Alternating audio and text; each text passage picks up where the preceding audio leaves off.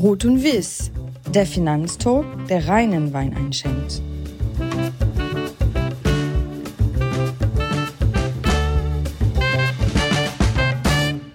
Moin, hier ist euer Gastgeber Oliver Morath.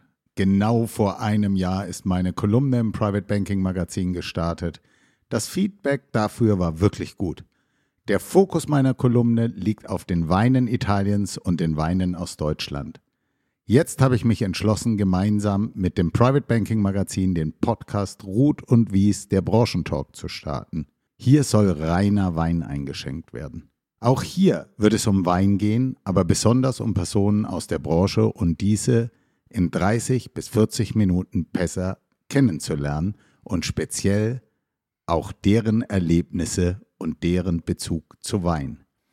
Wer würde sich besser anbieten, den Start zu machen, als der Förderer der Kolumne und mein lieber Freund Malte Dreher, der Herausgeber des Private Banking Magazins? Eine der ersten Regeln für diesen Podcast ist, dass ich meine Gäste duzen werde. Zum einen, weil ich die meisten wirklich schon viele, viele Jahre kenne.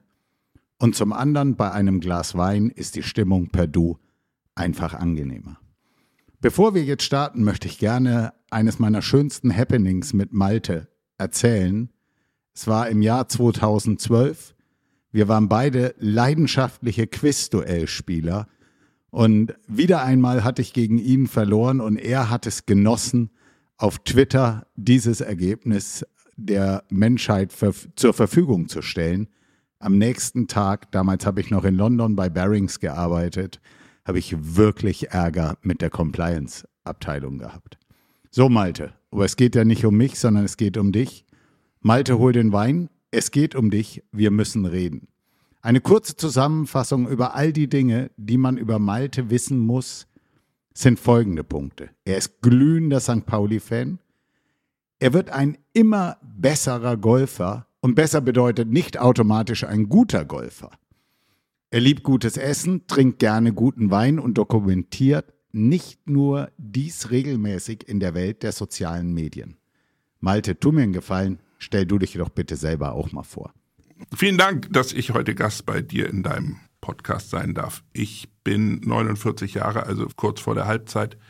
Ich habe zu Hause sechs Kinder, vier eigene, zwei hat meine Frau mitgebracht. Ich habe 3000 nach Farbe sortierten Bücher. Ich war bei der Bildzeitung und habe Lokales und Polizei gemacht und seit gut 20 Jahren begleite ich einen Verlag auf dem Weg zu einem digitalen Medienhaus. Und die Begleitung hat wenn du so willst, ganz unten angefangen als Redakteur und Volontär, weiter hoch, leitender Redakteur, Chefredakteur, jetzt Herausgeber. Und ähm, das macht mir großartigen Spaß und 20 Jahre sprechen daher auch schon für sich.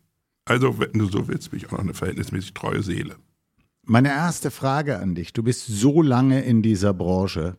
Und ähm, ich habe ja gesagt, der Podcast soll auch Brücken schlagen äh, zwischen dem Thema Weinwelt und Investmentbranche. Du warst auf so vielen Events, du hast so viele Menschen kennengelernt. Was waren die wirklichen Don'ts in diesem Zusammenhang Wein und Branche, die du erlebt hast? Also die wirklichen Don'ts, war, ich war auf einigen Veranstaltungen, ähm, ob das jetzt Konferenzen oder Messen gewesen sind, und ich glaube, auf einigen davon waren wir auch zusammen. Ähm, da haben Gäste oder sagen wir es mal so, Besucher dieser Konferenz im, am Ende der Konferenz den Wein dann mit nach Hause nehmen wollen. Und dann dachte ich auch, echt jetzt? Ihr, ihr, ihr quasi, ihr lasst euch hier unterhalten, es gibt Essen und Trinken und dann nehmt ihr den Wein noch mit nach Hause, also so aus einer Kiste raus. Also bisschen schräg wie die Stifte Klauer auf irgendwelchen äh, Branchenmessen. Aber das war hm. schräg, die Don'ts. Ich, ich glaube, ich habe keine, ehrlich gesagt, keine Eskapaden wirklich mitbekommen. Leider nicht. Es ist alles furchtbar zivilisiert gewesen die vergangenen Jahre und es gibt auch nichts irgendwie im Giftschrank, wo ich sagen könnte, da ist aber was. Nein, ich glaube, was ganz interessant ist, dass, und, und du bist auch ja ein Mann des Vertriebs, ich glaube, das Interessante an den, an den, an den Weinbegleitungen ist am Ende, dass wir aus einer Branche kommen, die sehr stark durchs Menschliche und Emotionale und das Persönliche funktioniert. Und ich glaube, ähm, jetzt keine Lobeshymne auf den, den, den Wein halten zu müssen im Speziellen, aber Ich glaube, das hilft einfach bei vielen Gesprächen, sich kennenlernen und wir haben gemeinsame Abende oder Tage gehabt, wo man mal abends dann ein Glas Wein trinkt und ich glaube, das bleibt eher in Erinnerung. Ich kann dir keine richtigen Don'ts und wirkliche Eskapaden liefern, bedauere fast. Du hast gesagt, du warst bei der Bildzeitung. Ich habe jetzt darauf gehofft, dass wir Eskapaden bekommen. Aber Nein, vielleicht da hast habe ich natürlich noch und nöcher. Also, na klar, äh, noch und nöcher Eskapaden mitbekommen. Ich war bei der äh, Bildzeitung unter anderem im Lokalen in München. Und München hat ja einen, wirklich im wahrsten Sinne des Wortes, einen Sperrbezirk. Das heißt, Prostitution darf nur außerhalb dieses Sperrbezirks stattfinden. Das ist dann eben in irgendwelchen Gewerbegebieten, die nicht wirklich äh, fußläufig sind. Und es ergab sich dann, das ist jetzt 20 Jahre plus her, dass sich, ähm, ja, wenn du so willst, Prostituierte in einzelnen Mietshäusern, das gibt's jetzt immer noch, irgendwelche Callgirl-Wohnungen da niederlassen. Das hat natürlich den Bordellbetreibern aus dem Sperrgebiet überhaupt nicht gepasst. Die haben dann äh, Rundbriefe in diese Häuser geschmissen, in den Briefkästen, wo auch eben ganz normale bürgerliche Mietshäuser. Dann standen, wussten sie, dass im dritten OG links Prostituierte arbeiten. Fanden natürlich dann äh, so bayerische Muttis und Vatis nicht so lustig. Und dann kam auch gleich das Ordnungsamt. Und wir hatten halt auf einmal bei der Bildzeitung zu tun und haben dann überlegt, von wem das gekommen ist. Und da gab es denn nur einen, einen Großbordellbetreiber, irgendwo links vom Hasenberge, also eine halbe Stunde raus aus der Stadt. Und da musste ich dann hin. Und das war wirklich wie in einem 80er Jahre Derrick-Film mit Rolls-Royce, Whirlpool und der Heini, Heini Schrödel hieß der Betreiber. Der saß dann auch so wie so ein Gigolo am Tresen nachmittags um eins und hat da nochmal durchgefegt. Und der wollte dann auch gleich, ja, Herr Dreher, hier trinken Sie mal was. So geht das ja nicht. Die machen uns unser Geschäft kaputt. Also keine Weingeschichte jetzt in dem Sinne, aber ähm, doch bei der Bildzeitung ist, ist mehr passiert als hier im bürgerlichen Finanzmagazinbereich. Das hört sich danach wahrlich an. Malte, zurück zu deinem Job. Sag, was sind für euch oder für dich aktuell die großen Themen der Investmentbranche? Wie stellt ihr euch darauf ein? Also ich glaube, wir haben, wir haben zwei große Themen. Das eine Thema ist ein eher generelles Thema, dass wir aufgrund unserer demografischen Struktur und dem, man spricht ja davon Nominalillusion. Also spricht der deutsche Michel kann nicht wirklich sparen. Den kann mit dem Aktienmarkt nichts anfangen. Der glaubt eher an Schuldverschreibungen, an, denn an Produktivkapital. Das ist ein großes Problem. Das können wir natürlich nur ja über Bande als B2B-Titel angehen. Was heißt B2B-Titel? Wir richten uns an Vermögensverwalter, an Berater und an Banker, also nicht an den Privatanleger, ähm, wie du und ich es sind, sondern an deren Berater. Und da ist ein anderes Thema sicherlich ganz wichtig. Wie schafft der Berater am Ende des Tages mit dem Kunden eine auskömmliche Strategie aufzubauen, die sich künftig eben auch stärker um ökologische und ökonomische Herausforderungen kümmert. Das heißt Stichwort ESG, also wie kriege ich mein Vermögen in den Einklang mit Umwelt, Sozialem und also der G einer, einer gesellschaftlichen Struktur, der Governance. Ich glaube, das sind zwei Herausforderungen. Also kurzum, einmal den deutschen Sparmichel für die Finanzmärkte zu begeistern. Schwieriges Unterfangen. Weiß nicht, ob uns das noch gelingt. Und zweiter äh, großer Teil ist sicherlich, wie kriege ich eine ökonomisch und ökologisch gleichermaßen sinnvolle Investmentpolitik hin. Malte, nun weiß ich, dass du auch leidenschaftlicher Leser bist. Ähm, zu einem guten Buch eher die Tasse Tee oder ein Glas Wein? Nee, eher ein Glas Wein, ehrlich gesagt. Weil du Ja. eher abends liest oder woran liegt das? Ich trinke eigentlich keinen Tee. Ähm, nein, ich lese eher abends. Ich überlege gerade, aber ich weiß, dass du liest und du hörst dabei Musik. Ich habe dabei eher meine Ruhe. Eigentlich trinke ich da gar nichts. Vielleicht mal ein Glas Rotwein oder so. Ähm, nee, ich, doch ein Glas Rotwein trinke ich schon mal dazu, aber dann muss ich es auch irgendwie nach dem Abendessen mir noch quasi mitgenommen haben. Ich ziehe mir jetzt nicht irgendwie eine Flasche auf und sage so, für die nächsten zehn Seiten schenke ich mir da noch was ein. Nein, eher nicht. Kommen wir zu einer neuen Rubrik. Ich nenne dir vier Gegebenheiten und ich würde gerne wissen, wer sind die Menschen dabei, die du dazu mitnimmst und was würdest du gerne im Glas vorfinden? Samstagabend, Juli, 25 Grad am Elbstrand.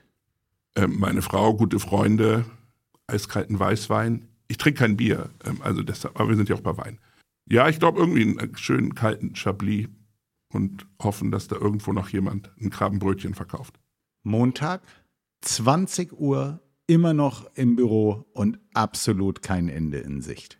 Ja, wir haben hier leider keinen, keinen sortierten Weinschrank in dem Sinne. Ich müsste in die Küche gehen, mich durch so einen vegan aufgepeppten Kühlschrank wühlen und gucken, dass ich da neben irgendwelchen Cremes und Pasten noch vielleicht eine offene Flasche Grauburgunder finde. Aber die Verzweiflung okay. würde ihn schon reintreiben. Balkonparty im Hause Dreher, erster warmer Tag im Jahr. Oha. Wer ist da dabei? Was gibt's da? Äh, und habt ihr einen Balkon? Ja, wir haben, ja, wir haben sogar drei, ja, ein Kinder, einen Küchen und einen großen. Ähm, Doppelmagnum Rosé auf Eis und eingeladen so nach WhatsApp-Verteiler. Also die letzten 20 Kontakte. Wer Zeit hat, kommt. Malte, ich weiß, du bist ein Familienmensch. Weihnachten? Wie läuft das im Hause Dreher? Ach, eigentlich ganz klassisch. Wir sind nur ein paar mehr Leute als wahrscheinlich im, im Schnitt. Ich habe noch zwei Brüder und eine Schwester und die Brüder haben jeweils vier beziehungsweise drei Kinder. Da kommen meine Eltern noch dazu. Der eine Bruder kommt aus Köln, die Schwester aus Lübeck, treffen uns immer in Hamburg. Also sind wir so um und bei 20 Leute und für einen Heiligabend machen wir dann ähm, entweder bei uns, also bei mir in der Wohnung oder bei meinem Bruder, großen Tisch und gucken, wie wir da die Bande rankriegen, die Kleinen kriegen. Wir essen meistens Fondue, weil das ist auch am einfachsten und am kommunikativsten und die Kinder, die danach schon spielen wollen oder was Besseres zu tun haben, die, die können dann auch gehen und man kann so gemütlich dann da weiter sitzen und, ähm, und schnacken. Also es ist eine ja ungemein kommunikative Veranstaltung am ersten Weihnachtstag ähm, ist es denn so ein bisschen vice versa. Wenn wir bei mir waren, sind wir bei meinem Bruder und umgekehrt. Und dann gibt es meistens irgendwie, ich glaube, irgendwie Filet, Chateaubriand, irgendwie kurz nett gemacht. Und gibt Schlimmeres. Das und am, am, am zweiten Weihnachtstag gehen wir meistens essen oder äh, irgendwie Reste essen, so ein Schweinkram. Wir beide sind zusammen in einer kleinen Literatur-WhatsApp-Gruppe. Malte, du hast eben schon gesagt, du hast definitiv einen Literatur-Background, du liest selber sehr gerne. Was wären denn zwei Buchempfehlungen, die du hier gerne teilen würdest? Also ich habe Germanistik studiert in der Tat und halte mich auch für einigermaßen belesen, was so ein bisschen die Literatur der Postmodern angeht. Das ist richtig.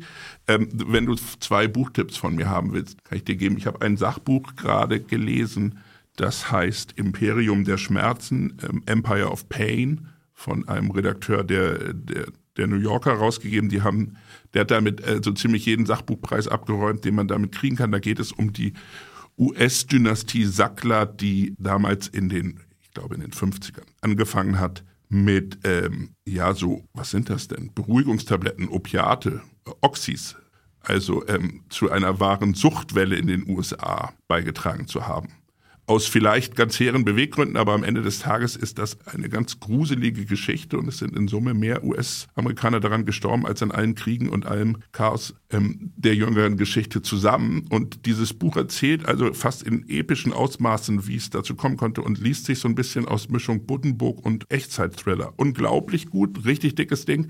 Also meine Sachbuchempfehlung Imperium der Schmerzen. Und als ja, Fiction oder als Roman habe ich gerade gelesen, Meine Jahre mit Martha, ein, ein ähm, Coming-of-Ages-Roman eines, ich meine, kroatisch-deutschen Schriftstellers, sehr jung noch, der ähm, als, ähm, die sind geflohen aus Kroatien, also aus dem Bosnien-Herzegovina-Krieg raus nach Heidelberg und kommt so ein bisschen in die intellektuellen Welt von Heidelberg, verliebt sich in eine Professorin und erzählt so ein bisschen aus seiner Sicht des Migranten, wie er in Deutschland aufgenommen wird und wie diese Migrantenwelt und diese, diese intellektuelle Welt gar nicht zusammenpassen und dann eben wieder doch. Also eine ganz tolle Entwicklungsgeschichte, recht dramatisch, super geschrieben und für jemanden, ich finde es immer ganz toll, wenn Nicht-Muttersprachler in einem ganz eigenen Slang schreiben können auf Deutsch und das kann der Autor ganz großartig. Also ähm, Romanempfehlung Meine Jahre mit Martha.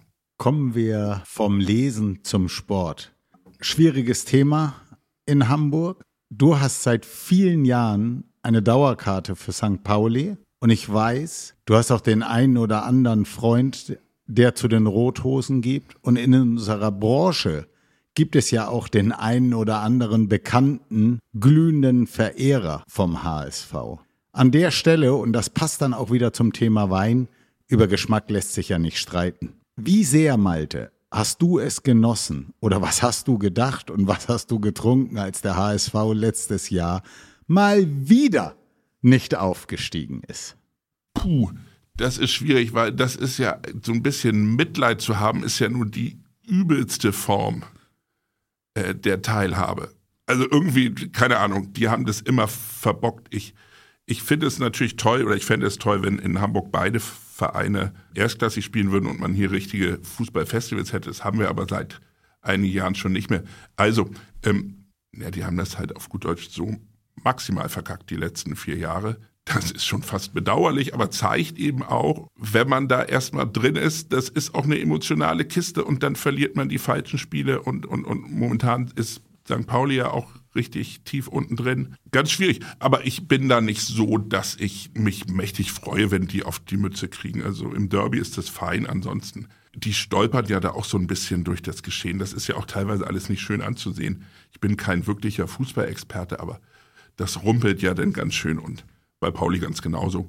Also meine Schadenfreude hält sich in Grenzen. Wir hatten mal allerdings hier in der Company einen Fahrstuhl und da war ganz lustig, da war das Derby verloren. Pauli hat gewonnen und dann hing dann im Fahrstuhl der Zettel HSV nimmt die Treppe. Das fand ich. Das fand ich ganz lustig. Malte, ein Fußballverein zu supporten, sagt ja auch über einen Menschen etwas, etwas aus. Ich sage immer, wenn du, wenn du Bayern-Fan bist, dann machst es dir einfach. Jetzt habe ich gesagt, du bist St. Pauli-Fan. Was zeichnet denn den Verein aus, dass du ihm dein Herz geschenkt hast? Ja, warte, lass mich kurz deinen Satz aufgreifen. Einen Fußballverein zu supporten zeigt, dass man, keine Ahnung, Haltung, was auch immer hat. Ja, schön wär's, ehrlich gesagt, weil mir fallen irgendwie in der ersten Liga vielleicht 16 Vereine ein, die ich supporten könnte, aber dadurch überhaupt kein Zeichen oder Haltung hätte. Keine Ahnung, das ist ja alles teilweise beliebiger Kram. Äh, das ist ja in St. Pauli nicht so. Ich supporte die auch nicht. Das wäre auch übertrieben. Ich mag die Stimmung da. Ich mag dieses, ähm, dieses, ich mag Diversität, finde ich ganz großartig. Ich mag das, dieses, dieses Kreative und auch so ein bisschen, nee, ich muss jetzt aufpassen, dass ich da nicht übertreibe oder so, aber das ist so, das ist echt so Working Class und macht Spaß und das hat da alles noch Hand und Fuß und ich glaube, das ist denn, das ist ein guter Stadtverein einfach. Da der andere Verein, der ist weit draußen oder so, das ist alles, das hat alles kein Herz. Ähm, da widerspricht mir natürlich dann jede Rothose, aber am Ende, für mich ist das so ein bisschen, Pauli stimmt die Stimmung, die Leute und die Stimmung ist auch immer besser als die Lage und das ist auch eine Wesenshaltung. Die sind optimistisch und das finde ich gut, das kann man manchmal naiv sehen. Natürlich ist das auch alles ein bisschen desorganisiert, aber Merchandising können die wie kein zweiter Verein und gleichzeitig sind das auch politisch engagierte Leute und ich finde, man darf auch Statements manchmal setzen, ob die nun jedem gefallen oder nicht, ist mir verhältnismäßig egal. Ich gehe das mit und finde den Verein gut und der hat die Ecken und Kanten, die man braucht, um irgendwo Haltung zu zeigen. Das war so ungefähr das, was ich, was ich erwartet habe, dass es eben auch um Haltung geht und St. Pauli steht eben, eben wirklich für andere Dinge, was viele Vereine nicht können. Ich hatte vorhin schon mal das Thema Social Media ganz kurz angesprochen oder gestreift. Und ich habe mir ein bisschen Mühe gemacht, mir mal äh, dein Profil anzuschauen, habe ein bisschen Research betrieben. Und wenn ich das dann zusammenfasse, was ich da gesehen habe, würde ich sagen, Malte Dreher, du kannst kurze Hose und Frack. Du kannst Schiff und Golf. Du kannst definitiv Familie und Arbeit. Du kannst Hamburg und die Welt. Du kannst roter Teppich. Du kannst aber auch die Thai-Oase. Und da habe ich mich dann gefragt, es soll ja darum gehen, dass die Leute dich hier besser kennenlernen. Was hat's mit der Thai-Oase auf sich? Das ist witzig. Ich habe gestern gerade, die haben eine neue Hoodie-Collection rausgebracht, habe ich gestern Abend noch bestellt.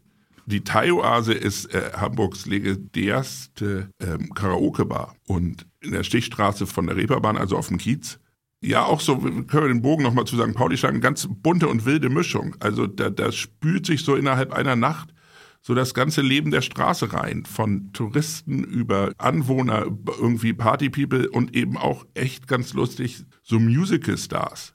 Weißt du, die müssen sich irgendwie nach ihrem Auftritt bei König der Löwen, wie Sportler sich auslaufen, müssen die sich noch ein bisschen aussingen. Und dann stolpert da manchmal ein ganz unscheinbarer Sänger oder Sängerin auf die Bühne und hat auf einmal eine Stimme, die dich umfegt. das sind schon ganz lustige Erlebnisse da. Warum bin ich da? Ich finde das ganz lustig. Ich würde mich jetzt nicht als passionierten Karaoke-Sänger bezeichnen, noch habe ich so eine Maschine zu Hause. Aber sagen wir es mal so, was so früher vielleicht die wilden Clubzeiten waren oder so, wo man bis morgens in den Puppen da unterwegs war, das ist jetzt so ein bisschen das, wenn ich nicht gerade mit Freunden und Familie essen gehe oder selber zu Hause koche, finde ich, das ist das echt eine lustige Geschichte, womit man durch die Nacht stolpern kann. Ich kann auch fragen, und das war eine geile Gala in Berlin und war auch richtig lustig. Malte, ähm, ja, ich habe mir die Mühe gemacht und einen Gast eingeladen, äh, einen wirklichen Profi aus dem Personalwesen, äh, der sich dein Insta-Profil auch mal angeschaut hat. Und ich finde es ganz spannend zu hören, was Manuel Rewald Inhaber von Rewald Associates, einem der führenden Headhuntern unserer Branche, daraus liest und was er über dich sagt. Also wenn ich mir als Personalberater das Profil von Herrn Malte Treher, aka Edelstoff Insta auf Instagram anschaue, sehe ich doch durchaus einen sehr teilweise ernst guckenden Menschen beim Golfspielen maskierten Menschen, der gerne auf Partys geht und absolut jemanden, der sehr stark Familienmensch ist und seine Familie lebt und liebt. Ich glaube, der Malte ist jemand, der sehr viel Spaß am Leben hat, jemand, der witzig, humorvoll, lustig ist, jemand, der gerne ins Fußballstadion zu St. Pauli geht. Ich würde ja sagen, man sollte lieber zur Eintracht nach Frankfurt gehen, aber sollte mal die Eintracht gegen St. Pauli spielen, werde ich ihn sehr gerne dazu einladen. Malte wirkt auf mich auf den ersten Blick und auch beim genaueren Hinschauen als jemanden, der durchaus kreativ beim Fotomachen ist, aber seinen ernsten Blick nur sehr, sehr selten los wird. Ich glaube, er ist durchaus jemand, mit dem es mal interessant wäre, einen Weinabend zu verbringen. Malte, was ich spannend finde, also Eintracht St. Pauli, das wird ja dann wahrscheinlich eher DFB-Pokal sein, ne? Naja, ein kurzer Einwurf. Ich komme ja, ich bin ja nicht gebürtiger Hamburger, sondern komme aus Buchholz. Das ist eine Kleinstadt südlich von Hamburg in der Nordheide. Ein süßes Kaff. Und ähm, da kommt auch der Alex Meyer her. Ah. Und ich habe auch früher beim TSV Buchholz 08 gespielt. Er auch, bisschen später. Und über Pauli ist er dann ja nach Frankfurt gekommen. Ja. Ähm, was war jetzt die Frage? Ja, es war keine Frage. Es ging einfach nur darum, dass wir jemanden gefragt haben, der als Personalberater sich mal anschaut und, und liest, wie er dich sieht. Das hat der Manuel gut erkannt. Und ist, dieses Ernstgucken ist, glaube ich, immer so, wenn man weiß, dass von jemandem Fotos gemacht werden, dann machen die einen Kasper, die anderen gucken ernst. Ich glaube, ich gucke immer ernst, weil ich denke, das sieht sonst echt albern aus. Aber ich glaube, es gibt auch so Schnappschüsse, wenn man eben nicht weiß, dass man fotografiert wird, dann kommt man ganz natürlich rüber.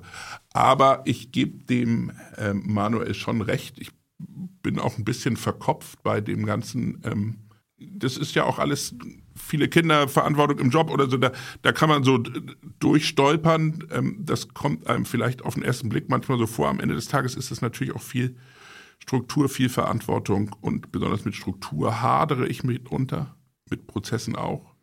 Und da muss man halt schon mal ernst gucken. Okay.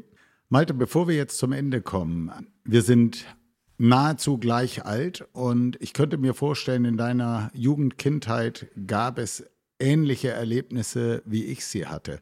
Erinnerst du dich an die Schulzeit, als man dir Poesiealben in die Hand gedrückt hat, in welchen du dich verwirklichen durftest. Und du musst keine Angst haben, ich habe von den Dingern keines in die Hand bekommen, sondern ich würde jetzt gerne mit dir eine Rubrik machen, wo ich dich bitte, wirklich schnell und aus der Hüfte zu schießen und ich gebe dir Stichworte und du gibst, gibst Antworten oder Sätze drauf. Wir fangen an mit Lieblingsessen. Kösberg Klopse. Dein Lieblingstier? Pferd. Farbe? Blau. Schriftsteller? Gabriel Garcia Marquez. Musiker? Oh Gott, ich höre kaum Musik. Kann ich einmal weiter sagen? Einmal geht weiter. Wie würde, und jetzt darfst du gerne auch ganz kurz überlegen, wie würde dein Wappen oder Logo aussehen? Oh Gott. Ja, ne, weiß ich nicht, ich kann das jetzt auch ein bisschen privat erzählen. Ich habe ja so einen Siegelring, weil wir eine alte Familie sind oder so, da kann ich mir natürlich nichts drauf backen, aber ist auch egal. Aber ähm, ich glaube, das war Karl V. Wir hatten, dem, dem haben wir geholfen bei irgendeinem Krieg mal, wann auch immer, im, ich glaube, ich muss das nachschlagen. Irgendwann Karl, der Fünfte, der Dritte, ich krieg's nicht mehr ganz hin. Dem haben wir geholfen äh, und wir haben wohl, das war damals, wir waren irgendwo Stadthalter im, im ich weiß nicht wo genau, irgendwo in Baden-Württemberg. Und wir hatten immer, du hattest damals ein, so, ein, so, so ein Probierkrug für Wein. Ähm, also da passte auch ein, so aus, aus, aus, was war das, aus Bronze oder Messing oder so. Und da muss wohl der von uns, also von der Familie damals, meiner Vorfahren, sehr groß gewesen sein. Das heißt, immer wenn Gäste kommen, trinkt man daraus und guckt, ob es schmeckt. Also wie so eine mundschenkartige Geschichte. Und der war sehr groß. Und dann haben wir auch noch Karl dem Sohn so vielten irgendwie auf seinen Eroberungskriegen geholfen. Kurzum, wir haben ein Familienwappen, das hat so eine, so eine große, da ist jetzt ein großer Messingkelch drin und fünf Kanonenkugeln. Warum jetzt fünf, weiß ich auch nicht so. Aber meine Güte, also ich lasse das mal dabei. Und das passt ja auch ganz gut. Also jetzt die Kanonenkugeln vielleicht nicht, aber der, der große Messingbecher, da geht was rein. Wenn du tauschen könntest, wer wärst du gerne? Oh, das ist eine gute Frage. Das ist eine gute Frage. Ich, ähm, oh, ganz unterschiedlich. Die habe ich mir in der Tat oft selber auch mal gestellt, weil ich echt Bock hätte, manchmal zu tauschen. Also nur kurz, aber ähm, ich hätte echt, ich keine Ahnung, wirklich von Richard Branson über Elton John, über Rod Stewart, keine Ahnung, wie die so einmal, ich würde eine Woche mit denen mitgehen mal. Also deren Leben okay. eine Woche machen. Also ich finde, das sind alles, also alleine wie die so leben. Auch noch andere und auch sicherlich auch ein paar Schriftsteller, wobei die natürlich irgendwie immer von, ich glaube, Thomas Mann hing von, von 10 bis 16 Uhr am Schreibtisch. Das ist ja dann auch ein bisschen boring. Aber wie so ein Elton John so seinen Monat durchdekliniert, das würde mich schon mal interessieren. Hm? Fisch oder Fleisch? Äh, Fleisch, aber Fisch holt auf. Trüffel oder Currywurst? Boah, das ist beides. Pommes mit oder ohne? Ich mag keine Pommes. Weißwein, Rosé oder Rotwein? Äh, Weißwein in den ersten sechs Monaten Rosé auf dem Balkon und ab September Rotwein. Lieber Malte, ganz herzlichen Dank, dass du dich als erster getraut hast, hier mitzumachen. Ich mache jetzt noch ganz kurz eine Weinempfehlung oder ein Weingut für unsere Gäste und überleg du dir doch in der Zwischenzeit eine Frage, die du meinem nächsten Gast stellen möchtest. Dann zum Ende. Das Weingut, welches ich gerne vorstellen würde als Weinempfehlung und den Wein fürs Weihnachtsfest. Es geht um das Weingut Studier aus der Pfalz. Innovativ, mutig und ein wirklicher Grenzgänger. Die Weinnamen des Weingutes Studier haben alle etwas mit dem Thema Universität und oder Studieren zu tun. Meine Empfehlung der 2018er Census Rotwein Master. Es handelt sich dabei um eine Cuvée aus Sangiovese und Cabernet Sauvignon mit einjähriger Barrique-Fasslagerung. Dieser Wein ist kräftig, voluminös und hat eine wunderbar eingebundene Frucht. Zum Wohl die Pfalz. Ein Besuch bei diesem Weingut in Ellerstadt lohnt sich immer, weil dort nimmt man sich Zeit für seine Gäste und hat Spaß an dem, was man macht. Und dort kann man wirklich alles probieren. Ja, Malte, Vielen Dank, Oliver. Das war doch ein großartiges Gespräch. Ich möchte dir eine Frage mitgeben und ich wüsste gerne von deinem nächsten Gast, welche Person ihn in seinem Leben maßgeblich geprägt hat und worüber er sich bei oder wofür er sich bei dieser Person rückblickend bedanken müsste. Malte, herzlichen Dank. Wir werden die Frage mitnehmen. Wir wissen heute noch nicht, für wen sie ist, wer sich traut, mein nächster Gast zu sein. Aber an der Stelle dann von mir und zum Schluss ja, ich freue mich über Weiterempfehlungen, ich freue mich über Likes in Social Media, aber auch natürlich über Feedback und Anregungen und ihr könnt euch auch gerne bewerben, um hier Gast zu sein. Herzlichen Dank und bis bald.